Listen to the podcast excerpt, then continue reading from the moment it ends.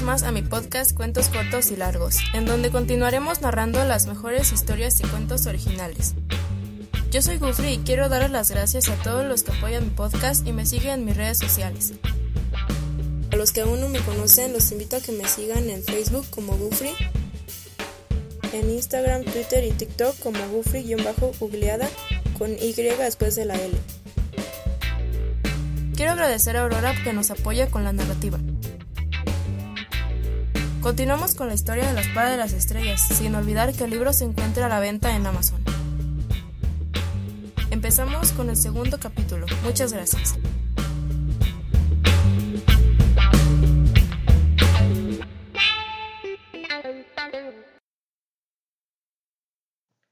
La espada de las estrellas.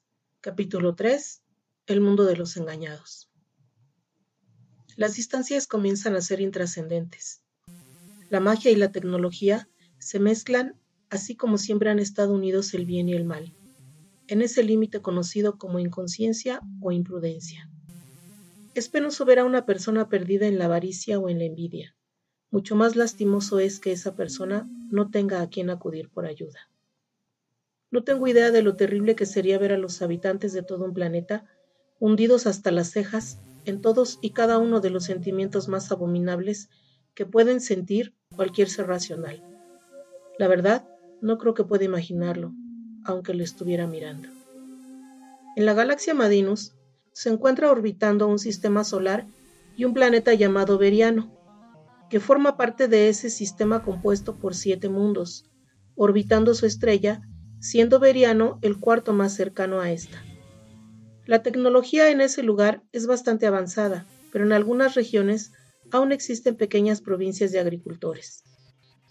En general, el problema radica en los seres que habitan ese mundo, ya que son fáciles de corromper, no creen ni saben de la existencia de Dios en ninguna forma, ya que ese mundo en particular se encuentra en las regiones del universo que pertenece al dios Set, por lo que nunca ha sido visitado por el creador del universo, porque Holler aún se encuentra atrapado en el cerrojo y por consecuencia en ese lugar nadie cree en las deidades y mucho menos en los demonios. El portal de salida que corresponde a la llave de Seth Holler, así como todos los demás portales, han sido afectados por los cambios en la creación de los universos. Ahora, a miles de años de la creación del planeta, un suceso extraño está a punto de modificar todos los pensamientos de los habitantes del planeta Veriano, que a lo lejos, desde cualquiera de sus tres lunas, se le nota el color rojizo de su superficie. Los nativos de ese mundo son bastante organizados, aunque no tienen un ídolo para adorar, creen en el trabajo duro y el esfuerzo para lograr las cosas que anhelan. Ven la disciplina como una doctrina que enseñan a sus hijos desde la niñez, además de tener muy buenos inventores e ingenieros. Los seres más comunes son, en esencia, campesinos o granjeros, así como también tienen obreros y empresarios. En una de las provincias cercanas a la ciudad de Nuevo Puerto, se encuentra una serie de colinas en las que se hallan unas rocas muy grandes, que fueron colocadas y encimadas en una forma redonda hace muchos años, tantos que ninguno de los científicos que han estudiado esas estructuras rocosas han logrado datar con exactitud la fecha de su creación. En ese preciso lugar se abre por fin el portal de llegada que conecta al planeta Veriano con el portal de salida del Salón del Tiempo, para dar acceso al dios Set, que tiene la tarea de revisar que todo va a estar bien dentro de lo normal, en el universo creado y proporcionar a los seres de esa región del nuevo cosmos la esperanza y el conocimiento de los seres divinos, para que puedan creer en su propio Dios, que llegará un día y los acompañará por siempre.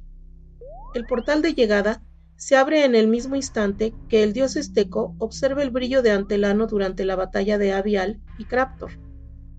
Debido a que el último portal usado por los dioses indica a las llaves del tiempo que los cuatro viajeros estaban instalados en el universo y cada uno se encontraba listo en su lugar. Desafortunadamente, no ha sido el poderoso dios Seth Holler quien ha cruzado las dimensiones del tiempo y el espacio para ayudar al universo. Rápidamente ha salido del interior del portal la bestia furiosa que trató de entrar nuevamente al mismo cerrojo del que salió y que no logró hacerlo. Ha salido del portal, aun con el dolor del golpe recibido y la humillación de los dioses del tiempo que lograron evadirlo. Sulafrager, el destructor. Muy entrada la noche, el monstruo se aparece en el portal y voltea la cabeza en todas direcciones, tratando de hallar a los dioses que entraron antes que él al portal de salida. Afortunadamente para todos, es la primera vez que ese demonio entra a un universo en su forma física y no sabe dónde está. Mucho menos, conoce la ubicación de los cuatro dioses. Sin embargo, un aldeano de la región que recién había terminado con sus labores y se dirigía a su hogar, no se percata de la presencia de Frager y que era observado por los ojos diabólicos del demonio. Zula mira detenidamente al sujeto que viaja en un pequeño transporte de trabajo que flota sobre el camino.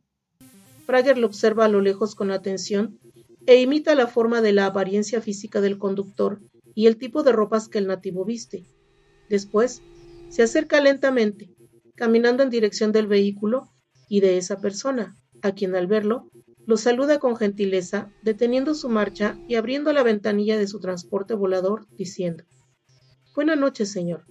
Hace frío, ¿verdad? ¿Qué hace por acá tan solo a esta hora de la noche? Prager, usando las pocas palabras escuchadas, tradujo instantáneamente el idioma de esa persona y contesta con una voz amable y tímida. Tal parece que me perdí y busco un lugar para descansar y pasar la noche. ¿Puede usted decirme qué dirección debo tomar para encontrar refugio? El amable conductor piensa que puede ayudarlo y responde tranquilamente a la pregunta de Zula. Sí, amigo, vaya por ese camino y en una hora a pie llegará a la aldea de Monte Azul. Allí encontrará refugio y alimento. Zula mira el alma del sujeto a través de sus ojos y busca sus deseos más oscuros. De entre sus ropas, el destructor sustrajo una ficha negra redonda de cristal. Mientras juega con la ficha entre sus dedos, dice con voz firme y seductora al inocente. Entiendo, pero ¿sabes? Solicito el apoyo de un ser que quiera servirme. A este sujeto le esperan días de dicha y felicidad. Por eso te aseguro que esa persona no se arrepentirá y recibirá un pago justo por su colaboración. ¿Conoces a alguien así? El pobre hombre se queda pensativo por unos instantes. Por su mente pasan los recuerdos de su vida con su padre, su mujer y sus hijos. Esos recuerdos se borran mientras contempla la ficha negra en las manos del monstruo. Si necesita ayuda, ¿por qué no me la pide y ya? Para mí es muy necesaria la ayuda económica que pueda conseguir como sea, decía el desafortunado hombre, mientras caía en un pozo del que ya no saldría nunca. Frager, que permanece de pie a un lado del vehículo, responde tranquilamente mirando fijamente a los ojos del hombre. Claro, te comprendo. Pero hay unas tantas reglas que me obligan a no involucrar a nadie. ¿Me entiendes? Por eso debo ser indirecto contigo. ¿Conoces a alguien que quiera servirme? Esa fue la última vez que Sula Frager habló con ese pobre diablo que abrió la puerta del vehículo aceptando, sin saber, la malvada oferta. La aldea Monte Azul toma su nombre por los bellos lagos con aguas claras que en el día se ven de color celeste desde las colinas rojizas que la rodean, ya que la aldea parece estar sumida en un gran cráter. Al entrar a la pequeña comunidad por el camino de tierra, existe un gran arco de piedra que da la bienvenida a todos los visitantes, y cerca de ese arco se halla el hostal Los Tres Lagos. El transporte donde viaja el poderoso Sula se detiene frente a la hermosa entrada del hostal, que luce pintura blanca y azul. Está muy bien iluminada y con muchos balcones en cada uno de sus tres pisos. La puerta amarilla del vehículo se abre y solo desciende Frager, porque ya no existe más su acompañante. La terrible bestia observa la tranquilidad de ese lugar y decide investigar su ubicación para conocer mejor su situación. Al entrar al hostal, Sula Frager es recibido en el portón azul de madera por un joven de traje gris claro, con zapatos negros muy limpios y camisa blanca con corbata. Esta persona atiende el lugar. Buena noche, caballero. ¿En qué puedo ayudarlo? El joven mozo no se imagina con quién está tratando. Frager, sin siquiera mirar al muchacho y sin decir una palabra, saca una nueva ficha negra de entre su ropa, mientras sigue caminando tranquilamente con el hombre tras de él. Zula Coloca la ficha negra sobre el mostrador de madera laqueada en color blanco, que se halla en el fondo del bonito lugar, mientras el monstruo observa todo a su alrededor como si se encontrara completamente solo. Oh, sí, señor, pase por aquí. Tenemos la mejor habitación disponible y lista para usted. El joven empleado, después de acercarse al mostrador, toma la ficha negra y la guarda en uno de los bolsillos de su pantalón.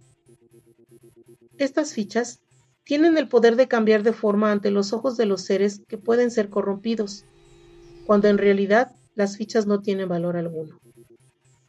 Al llegar a la habitación principal, en el último piso de aquel bonito lugar, Frager pregunta al joven, sin mirarlo directamente, con su voz tranquila y tímida.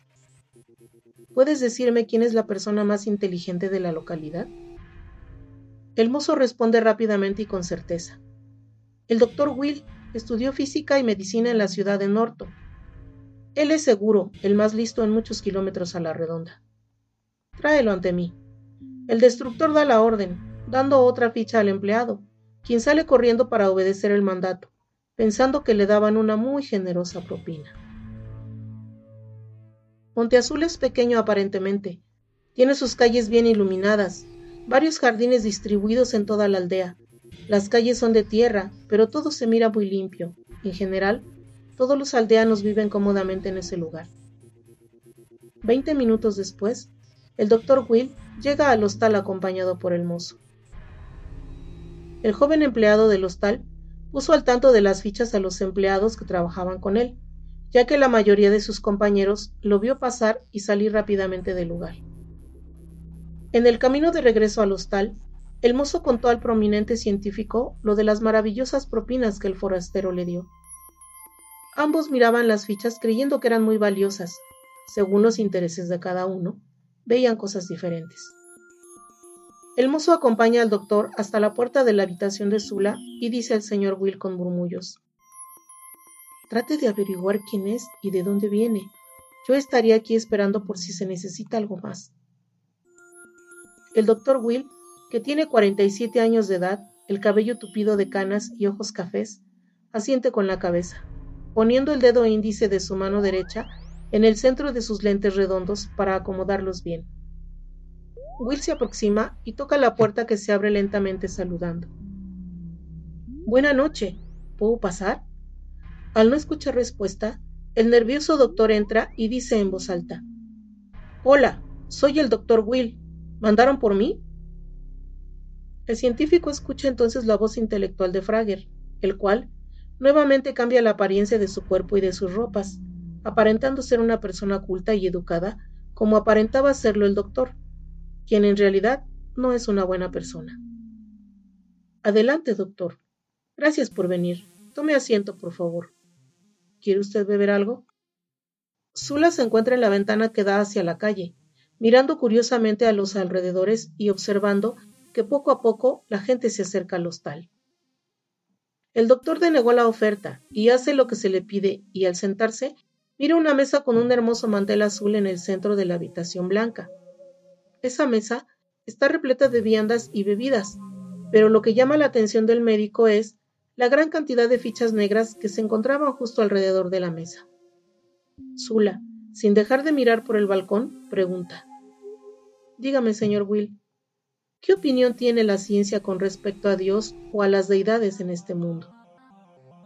Después de hacer la pregunta, Frager se dirigió hacia su invitado, camina alrededor de él y sin mirarlo, espera la respuesta a su cuestionamiento. El doctor Will responde sin dejar de mirar las fichas negras de la mesa, comenzando a sudar repentinamente. Es una teoría que la ciencia no ha podido comprobar. Los estudios de el poderoso Frager interrumpe al señor Will con una nueva pregunta. ¿Han logrado doblar el espacio y hacer naves interestelares en este mundo? Con prontitud, la nueva pregunta de Zula es contestada por Will, sin que éste pueda quitar la mirada de las fichas negras que le hipnotizan.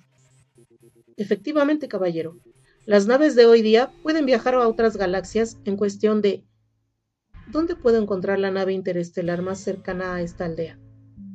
la voz de Zula, que cambiaba de tono, vuelve a interrumpir al desafortunado hombre, que no se da cuenta de lo que realmente sucede.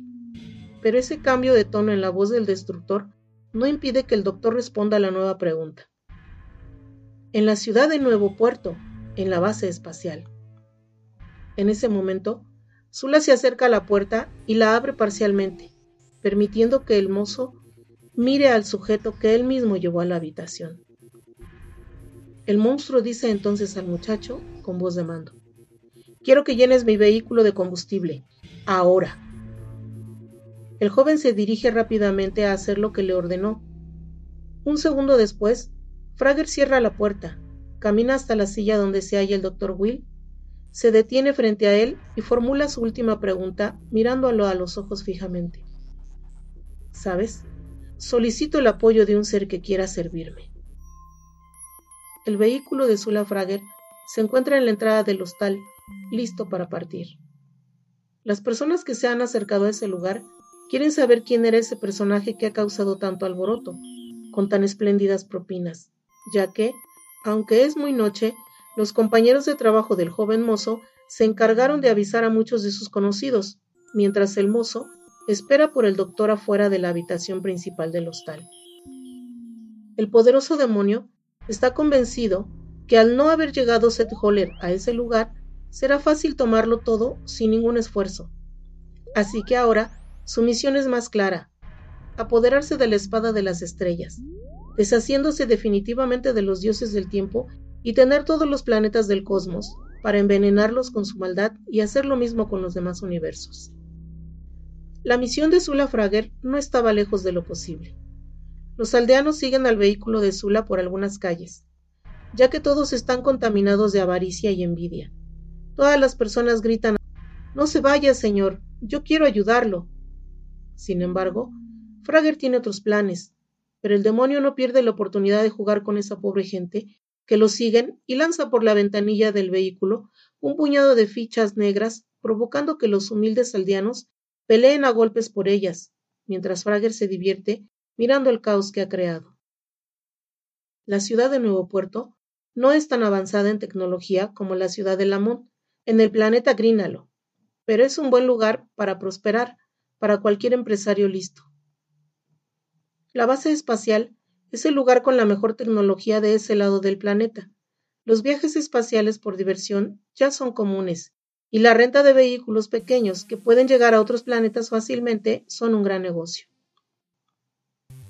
Una hora después de salir de la aldea Monte Azul, el pequeño vehículo que transporta al destructor se acerca a la entrada principal de la base espacial. La seguridad en el lugar es impresionante. Los guardias revisan meticulosamente a cada persona y a cada vehículo. El oficial a cargo del acceso a la base es el sargento Quilino, perteneciente a la Fuerza Especial de Nuevo Puerto. Su experiencia y conocimiento sobre armas y defensa personal no son rivales para lo que se le avecinaba. Existe una pequeña fila de vehículos que son revisados en la entrada. Sin embargo, el sargento Quilino se percata del sospechoso vehículo de trabajo que se acerca y da la orden para dejarlo pasar y así poder hacer la revisión personalmente. Al llegar el vehículo de Zula, donde lo espera el sargento, la apariencia del demonio vuelve a cambiar. Buenas noches, señor. ¿En qué puedo ayudarlo? preguntó Quilino, al momento de inclinarse un poco para poder verificar quién viene a bordo del transporte. Pero corrige al mirar a Zula. Perdón, general, no lo reconocí por su vehículo. ¿Viene usted buscando a alguien en particular, señor? El sargento Quilino observa al poderoso demonio, que responde con una negativa, metido en el uniforme de un oficial de alto rango. Aún así, el sargento continúa con el protocolo de seguridad. ¿Me permite su documentación? Es solo rutina, señor. Quilino es especialista y muy dedicado en su trabajo. A la fecha, Nadie ha podido burlar la seguridad a su cargo. Sin importar de quién se trate, la orden era documentos para tener acceso o interrogatorio en la prisión de la base espacial. El poderoso Zula mira a los ojos del sargento Quilino, haciendo su truco, y un momento después busca entre su uniforme, diciendo tranquilamente al sargento, aquí tiene oficial. Quilino recibe de la mano de Frager una ficha negra de cristal el sargento piensa que tiene en sus manos un documento de acceso total y cartas de recomendación para un ascenso a nombre de Quilino. Sin dudarlo, el sargento da la orden de dejar entrar al vehículo de trabajo y se pone firmes diciendo al aparente oficial. Adelante, general. Bienvenido a su base. El vehículo avanza tres o cuatro metros y se detiene.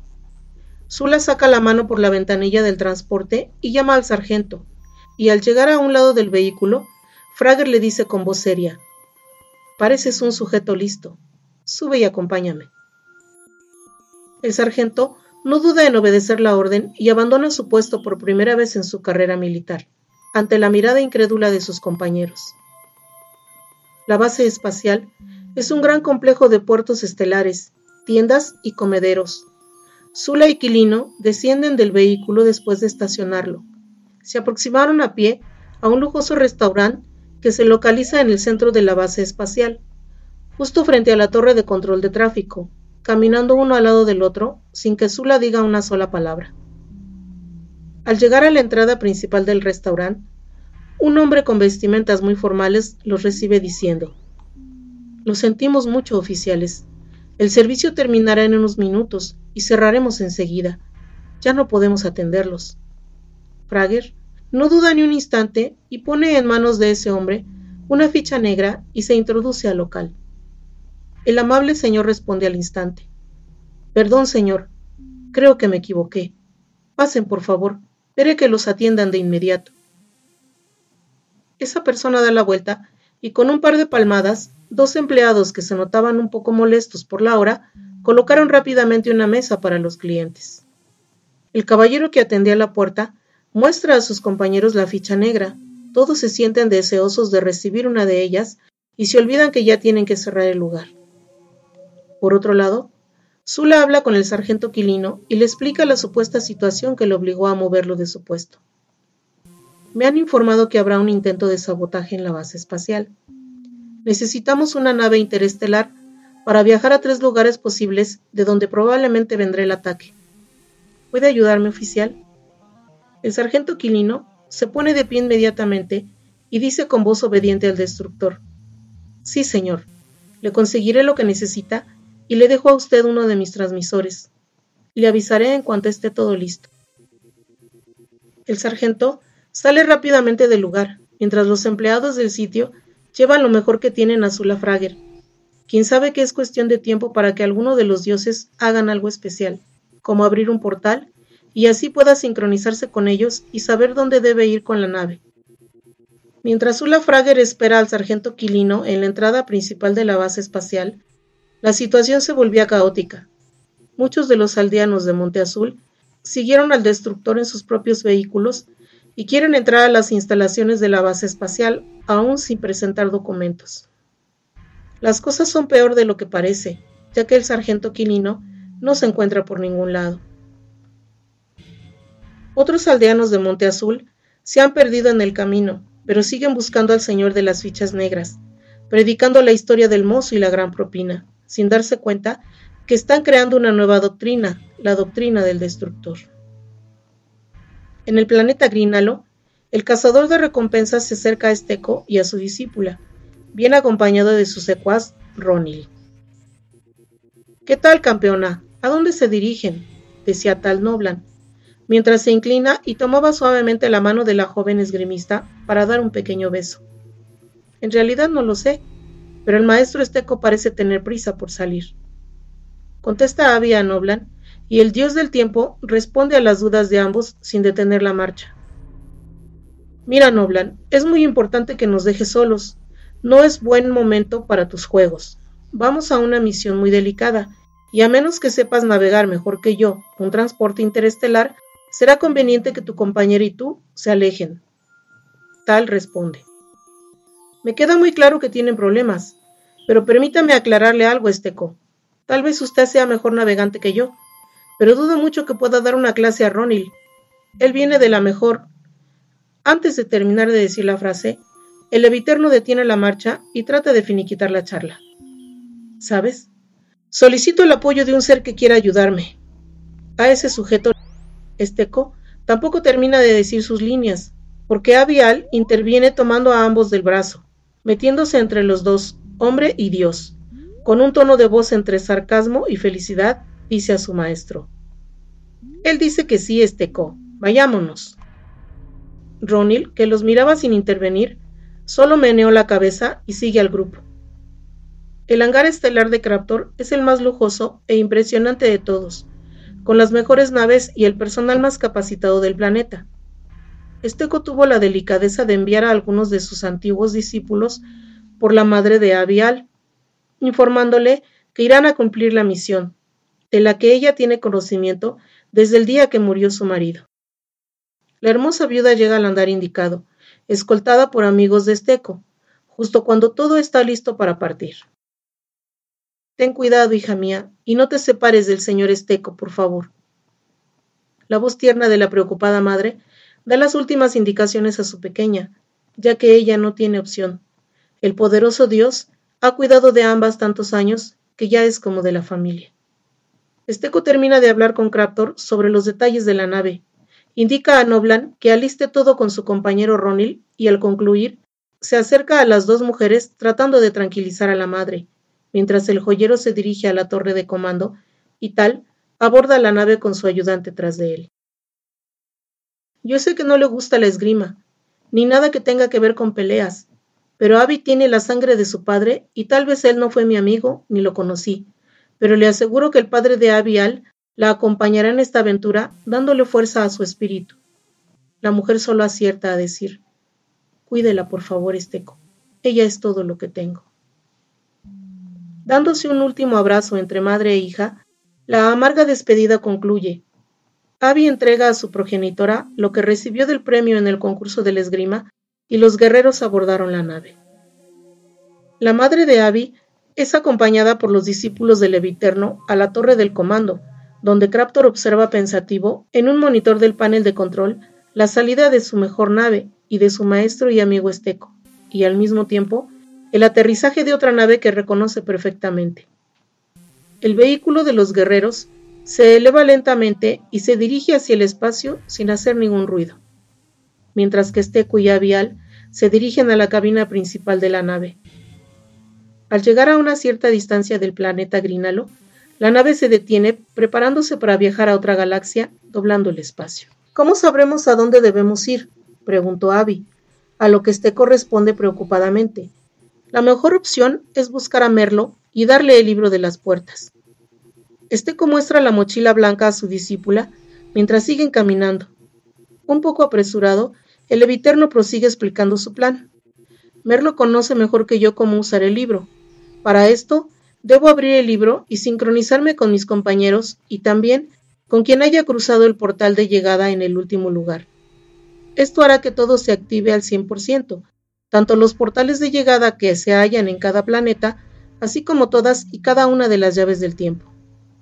Abby continúa preguntando a su maestro y vuelve a cuestionarlo sin detenerse en el camino. ¿Qué sucederá si el que salió por el portal fue Sula y no el dios Set? ¿Cómo vamos a detenerlo? Esteco detiene un momento la marcha y contesta muy serio a su discípula, mirándola a los ojos. Quiero que recuerdes todas las veces que hablamos en el lago y que tú me contestes. El dios del tiempo vuelve a caminar y a dirigirse nuevamente a la cabina principal, esperando la respuesta, mientras que Abby trata de recordar lo que ya sabía. Claro, lo recuerdo. Ustedes tenían que atrapar al demonio en el salón del tiempo, porque Zula no tiene una llave para abrir los portales. Después, tendrían que ir al universo que contaminó Zula y reparar todo desde el salón del tiempo sin problemas. Abby se cruza de brazos y pregunta. Pero si Zula logró salir del salón del tiempo, ¿cómo vamos a detenerlo ahora? ¿No va a querer volver al salón? Esteco agrega, esa es la gran problemática que tenemos que resolver. Hasta donde tengo conocimiento, Zula nunca ha estado en su forma física en un universo. No conoce el funcionamiento de los portales ni de las llaves del tiempo, mucho menos entiende por qué nosotros nos sincronizamos, aunque Él puede hacerlo con nosotros cuando está compartiendo un universo, físicamente con otros dioses. El dios del tiempo abraza por el hombro a su discípula mientras continúa caminando, y éste sigue diciendo con preocupación en su voz. Lo único que sabe es que cuando tenga las cuatro llaves, podrá armar la espada de las estrellas, y así él podrá reinar todos los universos. Ahora la única forma que existe para devolver todo a su estado natural y reparar el universo contaminado por Zula, rescatando a la vez a los dioses de las garras del destructor, es muy complicada. Esteco extiende sus brazos al frente agitándolos y exclamó muy frustrado. Zula tiene que introducir la espada de las estrellas completamente armada en la cerradura del libro de las puertas, por propia mano. Créeme, pequeña, eso no va a pasar nunca. Abby detiene su marcha a pocos metros de la cabina principal, al darse cuenta de que ciertamente lo explicado por su maestro es más que imposible de conseguir. Esteco arriba a la cabina y comienza a dar órdenes para iniciar el viaje interestelar. Muy bien, Noblan. Es momento de saber si puedo o no dar una clase a tu navegante. Prepárese, joven Ronil, para recibir las coordenadas y cursar la nave, Ronil es sin duda el mejor haciendo el trabajo de navegante. En ese momento, Zula se halla sentado en el elegante restaurante de la base espacial de Nuevo Puerto, en el planeta Beriano, en espera del sargento Quilino. El Eviterno se encuentra de pie en la cabina principal de la lujosa nave de Craptor. Saca de la bolsa de cuero blanco en la que transportaba el hermoso libro de las puertas al maravilloso ejemplar. Lo pone frente a sí colocando su brazo izquierdo frente a él para usarlo de atril, y por fin se abre la fantástica herramienta que antes no se abría, por la ausencia del cuarto viajero. El libro de las puertas brilla con un fuerte fulgor que no es molesto para la vista. Ese brillo proviene de la cerradura en forma de cruz. En las hojas transparentes del libro aparecen símbolos de un idioma antiguo. Los ojos de Esteco se cierran por un par de segundos y rápidamente ordena a todos. Abby, toma tu puesto. Noblan, condensa la energía y dirígela al curvador de espacio. Ronil, cursa la nave hacia la galaxia Vía Láctea, al planeta azul Tierra. Noblan, activa la energía. Las órdenes fueron obedecidas y la nave abre un portal dimensional directo al planeta azul, la casa de Merlo, la Tierra. La situación en Veriano era psicótica. Zula siente cuando Esteco abre el libro de las puertas y se sincronizó inmediatamente con los dioses del tiempo, conociendo la situación de todo y cada uno de ellos. Apresuradamente, toma el transmisor que le dejó el sargento Quilino y trata de localizarlo, mientras abandona el restaurante, no sin antes dar a cuanto sujeto que se encuentra en su camino una ficha negra, haciendo que el desorden sea mayor, ya que muchos de los aldeanos de Monte Azul ya habían entrado por la fuerza a la base espacial, buscando al señor que da riqueza. El sargento Quilino responde por el transmisor jadeante y dice a Frager A sus órdenes, general. La situación es muy complicada, pero logré conseguir una nave para que podamos impedir el sabotaje en contra de. Frager interrumpe al sargento preguntando su ubicación, a lo que Quilino responde dándole el número del hangar y las características de la nave que tendrá que abordar. Sula Frager Llega rápidamente al sitio indicado y tras de él una multitud lo sigue, mientras el perverso demonio continuaba arrojando fichas para contenerlos. A la distancia, el sargento Quilino hace señas al supuesto general, agitando sus brazos para hacerse notar entre la multitud que abarrota los hangares de toda la base espacial. Sula Frager aborda la nave e inmediatamente pregunta a Quilino, ¿cuál era la cantidad de tripulantes que la nave lleva en ese momento? a lo que responde el sargento.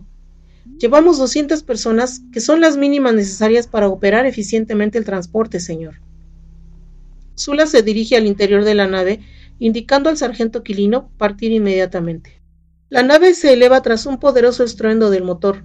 Las personas en los hangares pelean a muerte por las últimas fichas que arrojó Frager, antes de subir a su transporte que sale al espacio, alejándose veloz de el mundo de los engañados, ya que en el momento que la nave dobló el espacio, abriendo el portal dimensional, las fichas se convertirían en lo que realmente son, unas fichas de cristal negro sin valor alguno.